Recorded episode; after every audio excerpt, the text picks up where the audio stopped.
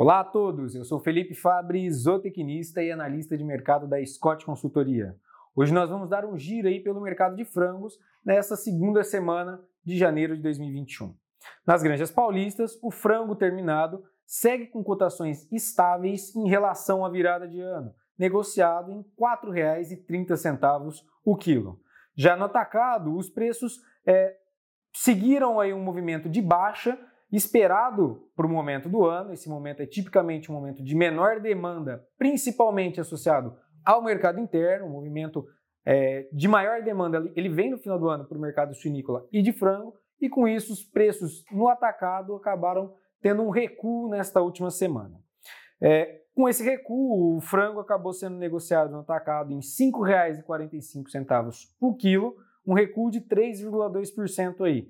E é, Nesta primeira quinzena do ano, o recuo ele já é de 9,2%.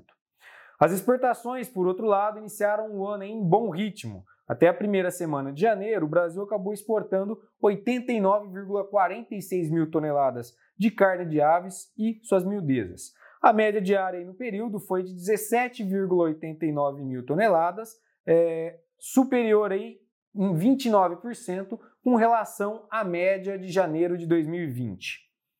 Destaque também nesta semana para surtos de gripe aviária ocorrendo ao longo é, do globo todo, ao longo do mundo. É, desde a segunda quinzena de dezembro foram registrados aí surtos de gripe aviária em países da África, da Europa e da Ásia, levando aí ao abate sanitário de plantéis comerciais em algumas dessas regiões. Por hoje é isso, pessoal. Obrigado a todos e até a próxima. thank you